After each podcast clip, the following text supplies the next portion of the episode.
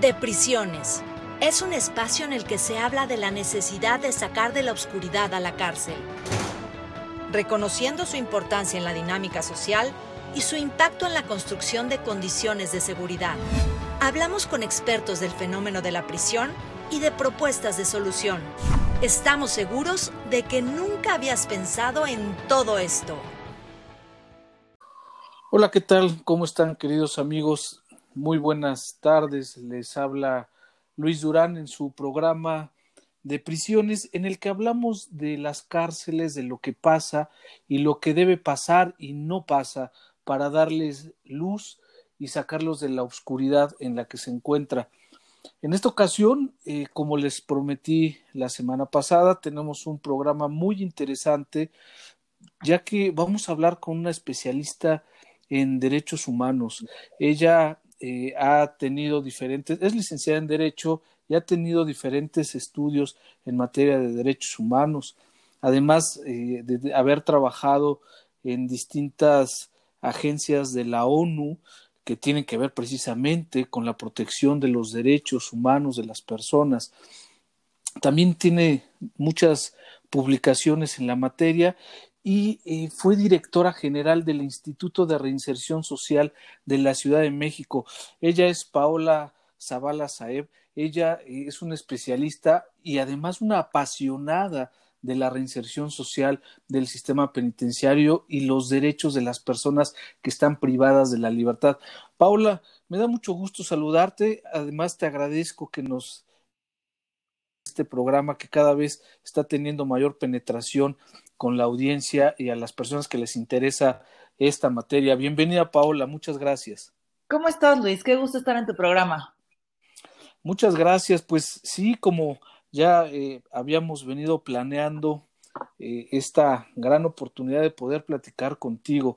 En esta ocasión eh, quisiera que nos platicaras un poco de la reinserción social, empezando en el concepto de la reinserción social, refiriéndome a la reinserción social como un derecho humano, ya que, eh, como ustedes saben, queridos amigos del auditorio, pues está contenido en el artículo 18 constitucional y ahí está establecido el derecho humano a la reinserción social, Paola.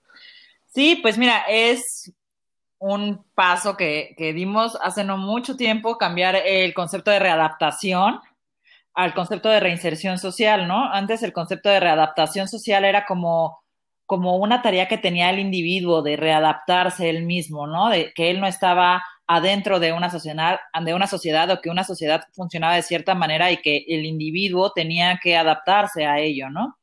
Y la reinserción es un concepto mucho más amplio que incluye a la sociedad en general, al Estado y desde luego al individuo, ¿no? Es una tarea como de todos que, que esta persona se reinserte en la sociedad, porque eso quiere decir que la persona ha sido un poco marginada de esta sociedad y lo es cuando están en cárcel y muchas veces son, están marginados desde antes de estar en cárcel. Lo que yo diría que es importante ahora poner el foco es que este concepto de reinserción social, como está establecido en la Constitución, es un derecho que ampara a las personas privadas de su libertad pero no se ha ampliado este derecho a las personas cuando salen de prisión, ¿no? Que es cuando, desde mi punto de vista, debe empezar la verdadera reinserción social, ¿no? Es en el momento en que vuelven a insertarse en la sociedad, ¿no? Entonces, a mí me gusta mucho trabajar desde ahí, desde cuando las personas han cumplido su sentencia o han salido de cárcel, muchas de ellas ni siquiera fueron sentenciadas, muchos son procesados que al final les dijeron, ay, perdón, y perdieron muchos años de su vida adentro y eso fractura muchas veces a las personas, ¿no? Entonces es como hacemos que estas personas vuelvan a tener sus derechos, vuelvan a tener las oportunidades eh, suficientes para integrarse a la sociedad. Así es, eh, vemos entonces esta gran diferencia de la reinserción social con la readaptación social de acuerdo a diferentes perspectivas, pero al final ambas o todos coinciden en que la reinserción social tiene que darse como un derecho humano del individuo. Y esa reinserción social se materializa precisamente cuando el sujeto es devuelto a la sociedad. Y ahí es en donde tiene que actuar diferentes sectores de la sociedad, desde eh, la autoridad del Estado, la propia sociedad de la que fue eh, separado o a donde se va a reinsertar, a donde va a regresar, eh, y diferentes sectores. Y esto pasa, Paula, ¿Esto sucede? No, claro que no. ese, es nuestro problema, ¿no? Mira, se llama prevención terciaria también, ¿no? O sea, la reinserción social tiene también al final un objetivo de prevenir eh, eh, que la, las personas puedan reincidir, las personas que ya cometieron un delito puedan reincidir. Pero lo que, lo que pasa es que en nuestro estado y en casi todos los países, es más fácil como pensar que la prevención es un asunto de policías y de armas y de militares y de Guardia Nacional y que así se previenen los delitos. Y es una manera muy simple de verlo que evidentemente no ha generado ningún resultado en México, ¿no? Eh, si tú te pones a ver en realidad cuáles son los factores que hacen que las personas cometan un delito, pues todos están como constreñidos a una serie de violencias acumuladas en su vida, muchas veces desde su infancia, ¿no?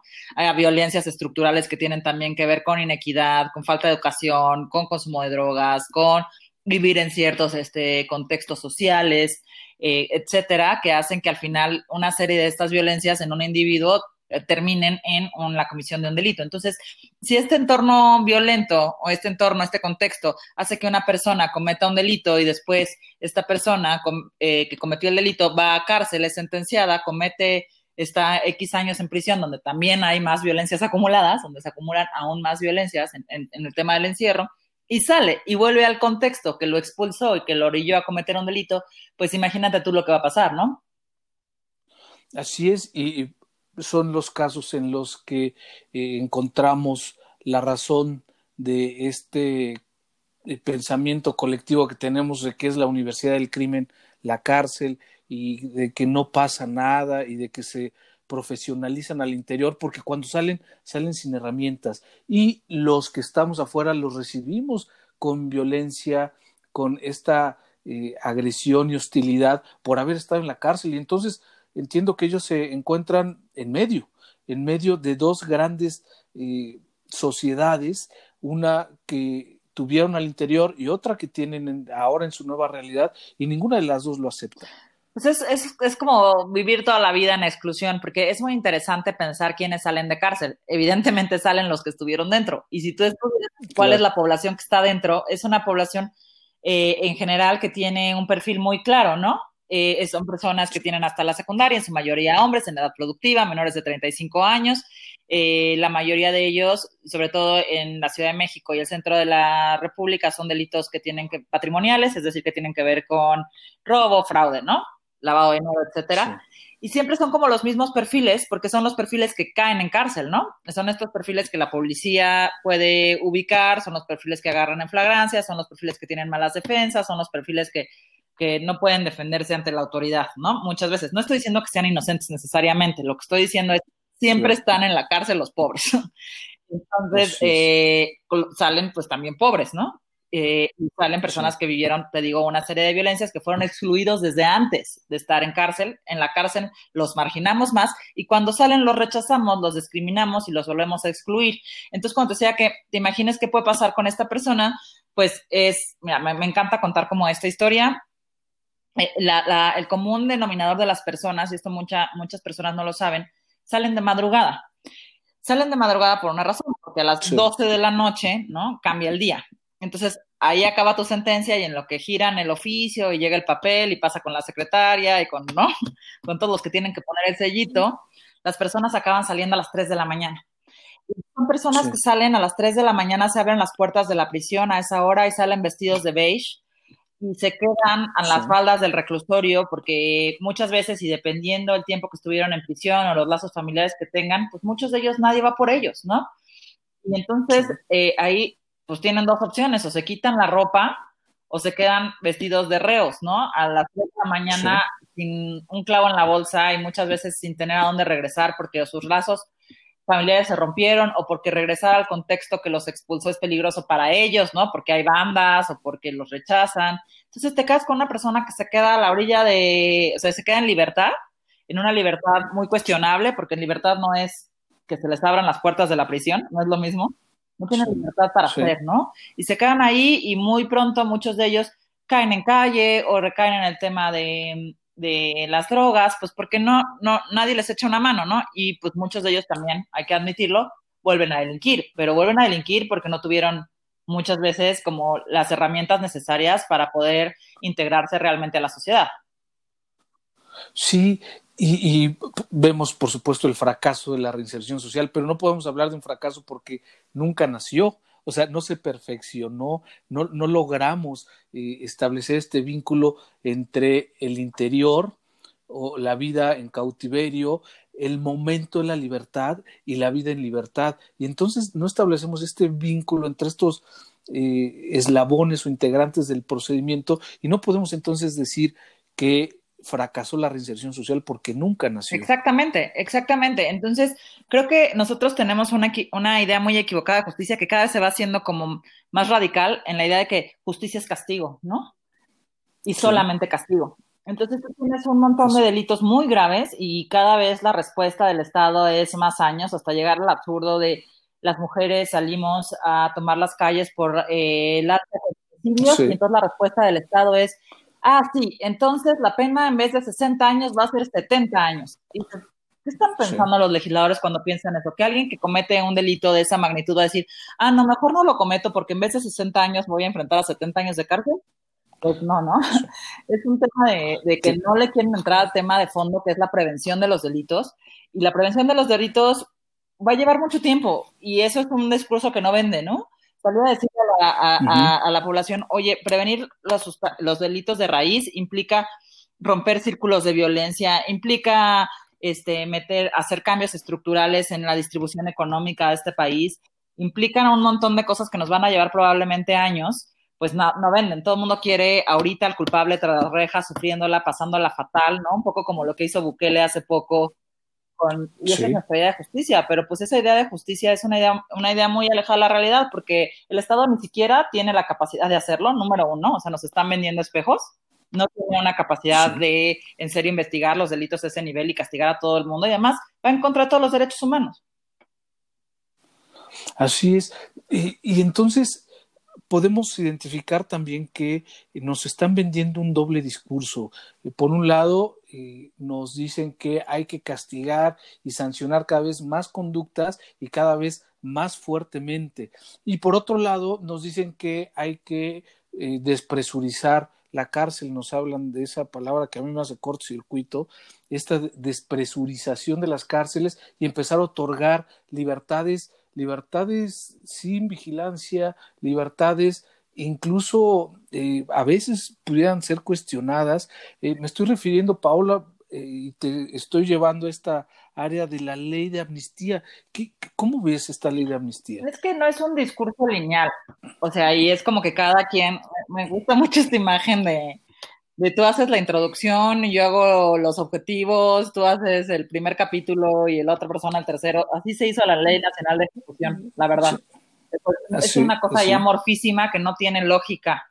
Y cuando discutimos la Ley Nacional de Ejecución, claro que queríamos despresurizar las cárceles y queríamos despresurizar las cárceles en el entendido que entre menos personas estuvieran en las cárceles, tendrían mejores condiciones de vida las personas que estuvieran dentro y estas mejores condiciones de vida nos permitirían en serio trabajar temas de reinserción, o sea, como darles educación, capacitación, trabajo, ¿no? Que permitieran que las personas al salir de cárcel tuvieran mayores oportunidades para integrarse en la sociedad y no volver a delinquir. Esa era la lógica, ¿no? O sea, las, las, las cárceles llenas y las cárceles saturadas de personas generaban muchos conflictos desde motines hasta autogobierno, ¿no? Entonces era como la manera que buscábamos de impedir eso y nuestra apuesta era la prevención. Si previenes bien Estado, no necesitas que todo el mundo esté en la cárcel, ni que esté tanto tiempo pero pues no sucedió. O sea, nos tardamos muchísimo en, implementar el, sistema, el nuevo sistema penal acusatorio y ahí más o menos va cuando cambia el gobierno, llega Andrés Manuel López Obrador y en un esfuerzo de empezar a aplicar, eh, de oír a las, a las víctimas, pero también a los victimarios y empezar a hablar de justicia transicional, que es todo un tema que si quieres después tratamos, propone la, la amnistía. Pero la amnistía, como le estaba proponiendo el presidente, no tiene nada que ver con la justicia transicional. En la justicia transicional, por ejemplo, la amnistía se trata para pacificar eh, pues entornos muy violentos, como puede ser México, desde luego, pero pues se da a cambio de cosas, por ejemplo, de información, ¿no? O sea, tú, tú generas amnistía porque te permiten ir por los peces más gordos, ¿no? Por las cabezas del crimen. Y la ley de amnistía que se propuso en, en México no tiene nada que ver con eso. Sin embargo, reconoce estas violencias estructurales que hablábamos al principio, ¿no? Estas pobrezas, a personas indígenas que no tuvieron traducción en sus procesos, a jóvenes primodelincuentes que tuvieron delitos de robo sin violencia, a mujeres que fueron obligadas a delinquir por parte de sus parejas, sobre todo en el tema de derechos de delitos contra la salud, ¿no? En el tema del narco, las famosas Marías que se introducen eh, cocaína, ¿no? Y son, son obligadas a transportarlas. Entonces, está muy bien que reconozcan a estas personas que en realidad cometieron un delito por una víctima de una serie de violencias estructurales y que no tienen víctimas directas. Ahí estaba la ley de amnistía cuando llega este tema de la pandemia. Entonces la apuran porque en teoría es una manera que me parece bien de despresurizar las cárceles en este momento, porque justo una pandemia en una cárcel tiene muchísimos riesgos, no solo para la población adentro, sino para la población afuera, pues porque puede colapsar los sistemas de salud. Imagínate tú 700 enfermos graves en un solo día. Colapsa el sistema de salud de cualquier estado de la República. Era un riesgo muy grande. Claro. Pero la verdad es que tampoco la están implementando. O sea, el proceso para implementar la ley de amnistía va a ser tan largo que cuando lo empiecen a implementar y empiecen las libertades, probablemente ya haya pasado la, la, la curva de la pandemia. Y lo que tienes razón es que pues no hay nada previsto en la ley para recibir a estas personas una vez afuera, van a regresar a los mismos entornos violentos. Sí, yo leí esta, un artículo que eh, escribiste, que publicaste recientemente en relación a, la ley de amnistía y algo que mencionabas eran la falta de eh, estas acciones transversales, o sea, como lo mencionabas hace un momento, no se trata de abrirle la puerta y echarlos a la calle y ya, sino que tienen que existir estas acciones de soporte, de sustento, de acompañamiento por parte del Estado y la sociedad. Ni tampoco se trata de darles un programa social y decirles, este, ten tu, métete a jóvenes creando el futuro, no me acuerdo cómo se llama el programa, y entonces ya ah, tienes cuatro mil pesos al mes. No solo es eso, o sea, no solo es comer. Hay que entender que estas personas eh, tienen eh, una, una realidad muy compleja eh, en la que la incidencia desde varios ámbitos es, es primordial y esos ámbitos cruzan desde la salud emocional, primero que nada, y la salud física. Si, no hay voluntad, no hay nada, ¿no? Y si no estás eh, curado, ¿no? Eh, o, te, o, te, empiezas a curar emocionalmente desde temas de autoestima, control de emociones, control, control de consumo de sustancias. Son, son muchas cosas las que hay que hacer. Hay, un hay que hacer un seguimiento por largo tiempo que desde luego cruza por el ingreso, ¿no? de manera primordial, pero no, no única. Y no los quieren pensar, no los quieren voltear a ver, justo porque han estado excluidos y porque nuestro imaginario no tenemos por qué darles ni tiempo, ni recursos del Estado, ni confianza a estas personas porque ya cometieron un error. Pero pues eh, yo creo que sí hay que darlos, tengo muchos argumentos por qué estas personas merecen una segunda oportunidad, pero si no los damos desde ahí, los tenemos que dar socialmente por conveniencia. A nosotros nos conviene que una persona que ya cometió una vez un delito no lo vuelva a cometer. Y si ya tienes a esas personas identificadas, que tampoco son millones, puedes perfectamente hacer unas estrategias de prevención en ellas y en su entorno y en su familia que van a que en un mediano plazo pueden disminuir muchísimo la violencia en el país.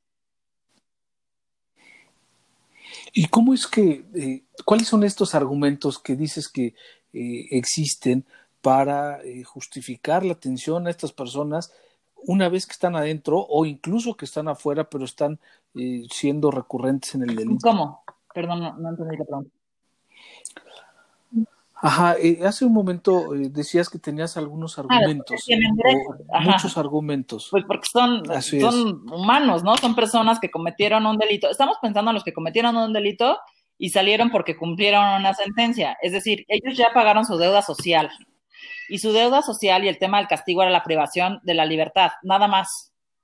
Y los estamos castigando con un montón de cosas, o sea, tienen que restablecer un montón de derechos y tener una vida digna como cualquiera. Entonces, pues, por eso, por nada más por esa simple razón y porque empiezan con muchas casillas atrás que el resto de nosotros socialmente tendríamos que hacer acciones afirmativas para que pudieran tener por lo menos el mismo piso de, de oportunidades que cualquiera afuera. ¿no? Ahora, si la cosa se complica más, si las personas fueron procesadas y al final ni siquiera resultaron culpables, que hay un montón, o sea, el 30% de las personas en, prisión son procesadas, es decir, tienes personas que ni siquiera son hasta este momento culpables, son sentenciadas, muchas de ellas salen con una sentencia absolutoria y ya perdieron seis años de su vida, cinco años de su vida, tres años de su vida y salen con un estigma social enorme, con una familia desintegrada, o sea, con, muchas cosas, muchas carencias que afrontar.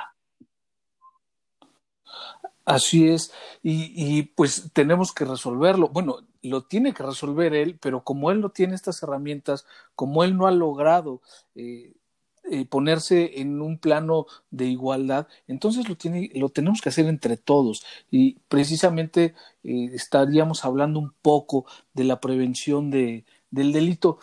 Paula, quisiera preguntarte un poco acerca de tu actividad dentro del Instituto de Reinserción. Eh, ¿Qué fue lo que encontraste ahí? Y eh, yo sé que dejaste trabajos muy avanzados eh, que desafortunadamente no se han continuado. Sin embargo, me gustaría saber cuál fue tu experiencia en el Instituto de Reinserción. Pues bueno, fue una experiencia súper enriquecedora para mí y a nivel personal determinante sobre lo que quiero hacer. O sea, justo ya intuía que por ahí iban como muchas probables respuestas al tema de violencia en, el país y a por qué ha incrementado. Y es porque justamente no los vemos y no los tratamos como seres humanos, ¿no? O sea, es muy fácil eh, pensar en las víctimas, porque todos nos identificamos con esa parte, pero eh, si tú quieres trabajar en tener menos víctimas, evidentemente tienes que trabajar en tener menos victimarios. Y para trabajar en tener menos victimarios tienes que verlos como personas y entender por qué delinquen. O sea, qué los mueve a delinquir. Nadie se despierta en las mañanas y dice, ah, ya sé, voy a matar a alguien, ¿no? O sea, ¿cómo llegó ahí? O, ah, ya sé, voy a violar a una chica. O ya sé, voy a salir a, a, a saltar arriesgando mi libertad. ¿Por qué llegan ahí? ¿Cuál es su historia de vida? Y cuando empiezas a estudiar eso, te das cuenta que son patrones y, y, las cosas que nosotros logramos, creo que fueron, fueron muchas. A mí me gusta, eh, me gustaría platicarle un poco a la audiencia que el Instituto de Reinserción Social de la Ciudad de México es el único que hay en el país que trabaja con las personas cuando salen de cárcel desde un punto de vista social y no punitivo. Nosotros no trabajábamos ahí el tema de las firmas ni nada, sino intentábamos justo generar una política pública transversal que les ayudara a integrarse a círculos sociales, ¿no? No necesariamente sus familias, porque justo te das cuenta que muchos de ellos no pueden regresar a o no tuvieron familias, ¿no? Pero desde ahí hasta, pues justo eso, o sea, buscar cómo puedes ayudarlos eh, a conseguir un empleo con todos los estigmas que hay, con todo el rechazo social que hay hacia ellos, Ahora, tampoco es fácil, es una población compleja, o sea, tampoco es fácil que cualquier empleo ellos lo mantengan, ¿no? Porque justo tienen problemas con el tema de autoridad, entonces tienes que trabajar con ellos desde temas muy profundos, de raíces, pero pues justo, pues para mí es esencial, si no trabajamos con ellos, si no los vemos como personas, si no entendemos, ¿no? A lo mejor algunos de ellos son, son, la verdad es que yo me he topado con muchas experiencias muy buenas, de reinserción social, o sea, por cada historia de, reincidencia conozco otra de no reincidencia. Y, de gente muy talentosa, muy, muy talentosa, sobre todo artistas súper talentosos, son súper buenos en el tema del arte, son súper comprometidos. Entonces, yo creo que, pues si no es por ahí, no vamos a, a bajar los índices de violencia, porque vamos a seguir desconociendo una parte de nuestra sociedad. Es como si fuéramos un cuerpo y nos quisiéramos quitar la pierna porque está enferma y esa no es la respuesta. Así es, necesitamos buscar, ¿no? Otros, otros medios que hagan que esa pierna se cure, que esa pierna sea funcional para que el cuerpo siga andando y siga siendo funcional. Yo, yo recuerdo, Paola, que eh, organizaste dentro del instituto una, un evento internacional, un coloquio internacional en el que eh, hablabas precisamente de la reinserción social y ahí tuviste algunos invitados como Pedro Carrizales, el diputado, el Mijis, eh, estuvo eh, otro, otro invitado, usuario del instituto eh, de nombre Gustavo, estuvo Kenia y, creo que Ashley, ¿no? estos son ejemplos, ¿no? Son ejemplos de efectiva reinserción, de, de, son personas que entienden y asumen su nueva posición una vez que son liberados. Pero de, pues, estos son los que pudimos ver en este evento que hiciste. ¿Qué otro eh, caso te viene a la mente, un caso de éxito o algo que te haya conmovido o te haya impactado? Uy, tengo varios, pero algunos luego son muy largos, pero Eh, la historia de Ezequiel me, gusta muchísimo porque es como, como exacta. Eh, un día me tocó ir al reclusorio Oriente a, recoger a una persona que salía en extremo estado de vulnerabilidad y entonces nos avisaron, ¿no? Era una persona indígena, adulta mayor, que no tenía dónde, o sea, dónde ir cuando saliera. Entonces iba a ir por esta persona y llegué ahí, pues justo en este contexto que les cuento de madrugada, estar esperando que salga, ¿no? Y me encuentro a una persona eh, vestida de beige, sentada en la banqueta. Y justo esta, esta, esta imagen a mí me, me rompe, ¿no? Porque es como, ay, tantos años que estuvieron adentro y cuando salen se quedan en la banqueta fuera del... O sea, me parece fuertísimo. Sí, sí. Y me acerqué y le pregunté qué, qué estaba haciendo. Me dijo que estaba esperando que fueran por él, que él creía que se iban a ir y entonces eh, le pregunté que cuánto tiempo había estado en prisión. Se llama Ezequiel. Y me dijo que, me dijo, no, pues 10 años. Sí. Pero lo bueno es que salía a tiempo. Y entonces a mí me llamó mucho la atención la respuesta, porque 10 años, le dije, ¿saliste a tiempo para qué, Ezequiel? Y me dijo, para correr el maratón de la Ciudad de México. Que no sé, hasta cuenta que esto era el martes, y el maratón iba a ser el sábado, ¿no? Pues, cuando me dice eso, me da como mucha, me da, la verdad, me conmueve y me cuenta que estuvo, me dijo, porque yo entrené 10 años en prisión para poder correr en libertad. Y esa frase me parece que resume todo lo que tendría que ser el sistema de reinserción social, ¿no? O sea, entrenas adentro, adentro, te capacitas, estudias, reflexionas, te arrepientes, ¿no? O sea, todo lo que te, o sea, te planeas una vida distinta y sales como con todas las ganas de poderlas hacer afuera, ¿no? De esta nueva vida. Y entonces fue muy bonito porque pues yo me di cuenta que claramente Ezequiel no iba a poder correr en el maratón porque ya no iba a haber números, ¿no? Entonces dije que fuera al día siguiente al instituto y entonces nos inventamos una convocatoria por nuestras redes y, contamos esta historia. Dijimos, Ezequiel quiere correr, ¿quién le dona el número? Y los zapatos, porque ahí me enteré, eh, me enteré que los tenis no pueden ser nuevos, tienen que ser unos tenis como ya moldeados para que puedan correr, o sea, para que aguanten un maratón. Entonces hubo un montón de personas que se que, respondieron a la convocatoria para que Ezequiel pudiera correr. Y cuando uno de ellos, el que le donó el número, le lo donó, fue, fue muy conmovedor, porque hace cuenta que la persona pues, le estaba donando un riñón, ¿no? O sea, el número porque el, la otra persona también había estado entrenando seguro mucho tiempo. Pero fue súper bonito. esa experiencia me, me, me, parece bien padre. Ezequiel efectivamente corrió el, el maratón y llegó en súper buen lugar, ya no me acuerdo, pero en los primeros 30, que es mucho, ¿no? Y él cuenta que pues daba vueltas no sé cuántas diarias alrededor de la, del patio del reclusorio Oriente, ¿no? Y estaba viviendo su sueño, y ese era su sueño, eso y tener una este, tortería que tiene. Puso una tortería y corre. Y esa es la vida feliz que quiere él. Y la logró, ¿no? Entonces es una historia que me gusta mucho. Ahora que hablas de, la convocatoria que hicieron ustedes de manera institucional y alguien respondió a ella, quisiera preguntarte si tú crees en la sensibilidad social, tú crees en la sociedad, eh, porque cuando hablamos de cárcel, generalmente hablamos de que las personas que integran la sociedad no creen en la cárcel, no creen en la reinserción, no creen en los esfuerzos personales y decisiones personales de quien acaba de salir de la cárcel. Pero ahorita que tú estás platicando esta historia, parece que sí existe gente claro que existe, a creer. Yo estoy segura que si hoy nos escucha alguien que no creyera y empieza como a cuestionarse y a pensar y después conoce a alguien que estuvo en cárcel o escucha estas historias y se empieza a interesar en esto, eh, nos vamos a hacer más, porque lo que yo creo es que la gente primero eh, no, no, le, no les gusta mucho pensar el tema de la violencia y entonces se sienten más cómodos pensando los malos están en la cárcel, los buenos estamos afuera, ¿no? Pero ni todos los malos están en la cárcel, ni todos los que estamos afuera somos buenos, ni, ni estas personas que están en la cárcel van a, van a dejar de salir por ello. Entonces, si te pones a pensar un poco más el fenómeno y te acercas a ellos y dejas de tenerles miedo y rechazo, o sea, como previo, y te empiezas a, a interesar en sus historias, luego, luego generas empatía porque son otro humano. Y si tú generas empatía, puedes empezar a pensar en, generar oportunidades para ellos. Este tema de, las historias, por eso creo en las historias, porque justo contamos la historia de Ezequiel, es lo que te estaba contando, ¿no? Cuando cuentas la historia, cuando lo vuelves una persona, cuando, con, con, con sueños, con errores, con consecuencias de los errores, pues entonces el mundo se les empieza a abrir. Pero la, la, cosa es abrir esa puerta de empatía para que la gente empiece como a ver este otro lado de la balanza, que es bien importante.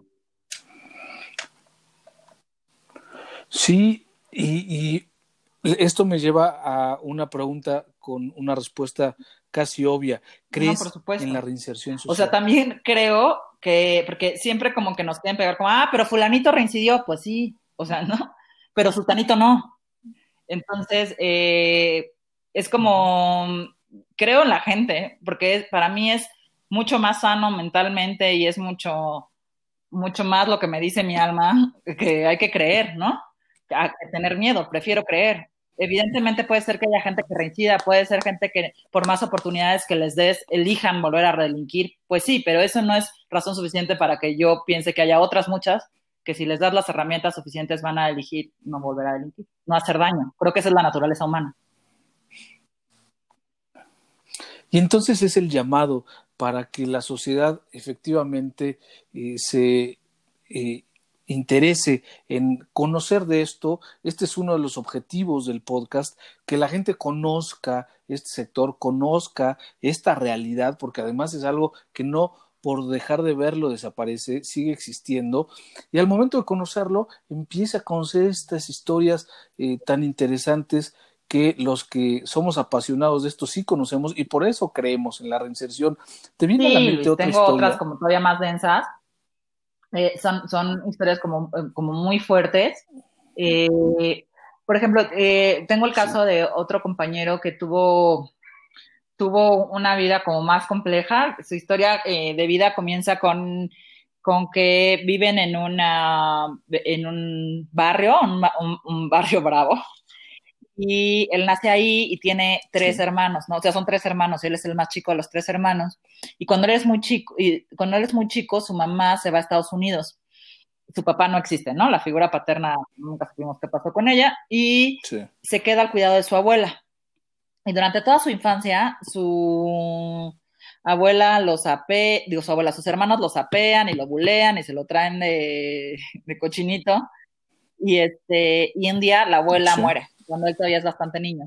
Entonces quedan tres niños básicamente huérfanos a la merced del barrio y, él siendo como el eslabón más débil porque es el hermano buleado chiquito y así, ¿no? Entonces él, eh, como estrategia de sobrevivencia, o sea, un día sus hermanos lo están madreando y él madrea a sus hermanos, perdón las palabras, este, y entonces se da cuenta que es más fuerte y entonces los hermanos le empiezan a temer y lo empiezan a respetar y entonces él hace una asociación de que por medio de la violencia él puede tener el respeto, ¿no? Y entonces, eh, después de un tiempo, eh, él se vuelve pues el violento de la cuadra y después el violento de el barrio bravo. Y él empieza a generar las cosas que todos tenemos, no más por las razones equivocadas, pero él empieza a generar reconocimiento, lana, evidentemente empiezan a delinquir, cuando son, son jóvenes, ¿no? empiezan a robar y después de robar eh, empiezan a entrarle, de robar coches, a lo mejor empiezan a robar casas y después empiezan a entrarle al tema de las drogas y así va su vida hasta que lo meten en la cárcel, ¿no? Entonces está en la cárcel y está ahí, ya no me acuerdo cuántos años, pero bastantes. Y entonces él dentro de la cárcel él manifiesta muchas cosas, ¿no? Me cuenta, por ejemplo, que tuvo tres hijos y estos tres hijos estudiaron en escuelas privadas, eh, siendo que él no tuvo ni la primaria, ¿no? O sea, como para él era importante que sus hijos tuvieran como otra vida. Y, los hijos los tuvo con una sola mujer, ¿no? O sea, él se jactaba mucho de tener muchas mujeres y mucho poder y muchos eh, carros y bla, bla, bla, pero él sí, su mamá, la mamá de sus hijos es solo y entonces entra a la cárcel y después y le tardan mucho tiempo en dictar sentencia. Y durante todo el tiempo que, que él está dentro de la cárcel, controla los negocios afuera. Eso es muy cierto, lo que sucede adentro sucede afuera. Entonces, después de un tiempo le dictan sentencia y fueron muchos años, ya no me acuerdo cuántos. Y eh, pues le dejan de hablar. Paulatinamente la gente afuera le deja de hacer caso porque falta muchísimo tiempo para que salga y sus hijos también cuando empiezan a dejar de recibir el dinero que él les enviaba porque seguían manteniendo los contactos afuera.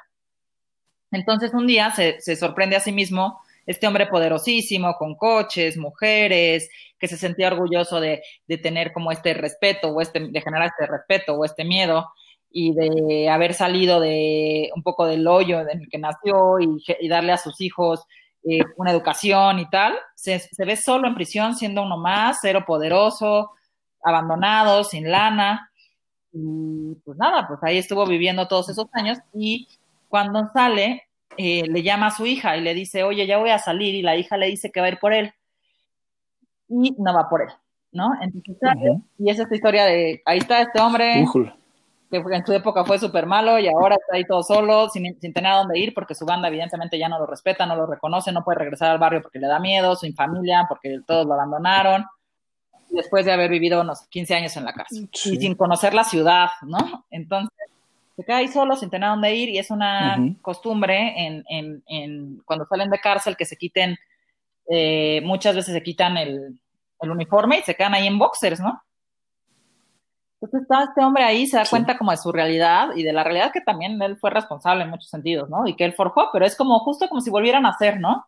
Y está ahí el hombre desnudo a sus 50 años o 50 y tantos años, desnudo sin tener a dónde ir y entonces empieza a caminar por las calles aledañas al reclusorio, donde también ya se las medio saben y conocen que estas realidades son, cotidianas. Y una señora, eh, ve a una señora que está, que está barriendo su zaguán y entonces la señora le dice, pásale, mijo. Y entonces lo mete a su casa y le presta su baño y, lo deja que se bañe ahí, le da ropa. Y cuando sale, la señora le da de desayunar. Entonces le cuenta que cuando, que ella también tuvo un hijo en la cana, ¿no? Estuvo ahí preso y que ahí lo mataron dentro de prisión. Entonces me dice, licenciada, si usted me pregunta por qué yo no vuelvo a delinquir, es porque yo encontré una madre y esa madre encontró un hijo. Tras, ¿no? O sea, justo ahí. no es porque no tenga posibilidades, dinero, coraje o la, es porque no le voy a partir el corazón a esa señora que me ayudó. Y yo también encontré una madre y se va al origen de su historia, ¿no? Al abandono, a todas las consecuencias que eso tuvo. A que, ¿qué le puedes pedir a un niño de siete años que queda huérfano en un barrio bravo y nadie se hace cargo de él? Que se haga cargo de sí mismo cómo lo hizo, pues como Dios le dio a entender, y no creo que podamos juzgar tampoco mucho eso. Y finalmente estuvo en cárcel, pagó, estuvo ahí, fue abandonado por todo el mundo, y volvió a salir. Y la que le dio la mano fue esta señora. Y después el instituto y todo lo demás tiene sentido, ¿no? O sea, el empleo y bla, bla, bla.